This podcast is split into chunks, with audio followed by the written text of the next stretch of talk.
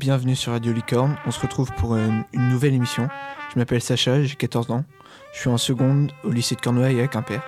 Cette année, on nous a proposé euh, de présenter un débat à la radio. Le nôtre porte sur le droit de vote à 16 ans, en France et dans le monde. Pour euh, débattre de cela, nous sommes aujourd'hui en présence de deux intervenants. Euh, bonjour, je m'appelle Nicolas Vocal, je suis en seconde au lycée de Cornouailles.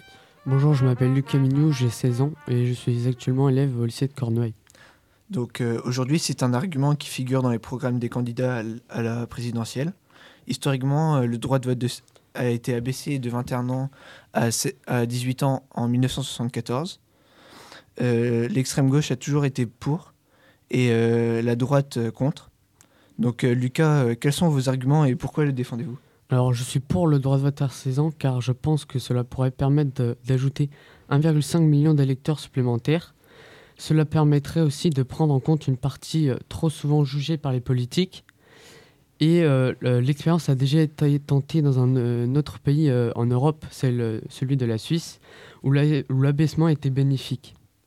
Donc Nicolas, vous avez sûrement des pensées euh, très contradictoires par rapport à celles de Lucas?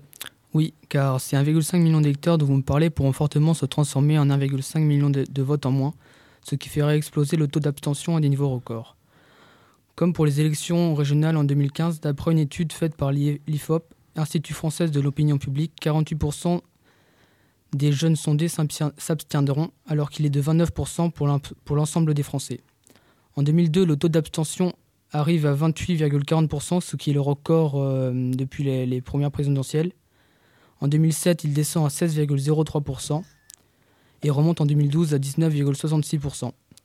Alors c'est déjà pour les 18-25 ans le vote, euh, le droit de vote et le choix d'un candidat est difficile. Alors euh, il est- il- cela ne sert à rien de donner le droit de vote aux 16-18 ans. Mais pensez-vous que la jeunesse puisse exprimer un, un avis personnel et, et fondé? Je ne pense pas car euh, à cet âge, les adolescents sont en pleine réflexion sur leur avenir et ils doivent faire un choix crucial pour euh, leur orientation future.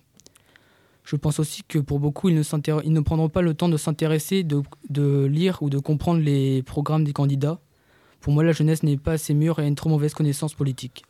Donc euh, Lucas, vous avez bien sûr un avis différent. Qu'avez-vous à dire euh, contre ça? Euh, je pense que cela pourrait permettre de replacer les politiques euh, au centre de débat. Et un récent sondage a été fait en France où 62% des lycéens étaient pour le droit de vote à 16 ans, ce qui est donc une bonne chose qui prouve que les, les jeunes lycéens veulent s'impliquer dans la vie politique euh, en France. Et euh, lors des élections en Suisse, 80% des jeunes de 16-18 ans ont voté. C'est un argument de taille que vous nous proposez là, mais je pense que Nicolas veut répliquer. Euh, je suis d'accord avec ça, mais euh, je- ne pensez-vous pas que les politiques en profiteront pour attirer, euh, attirer la jeunesse de 16-18 ans?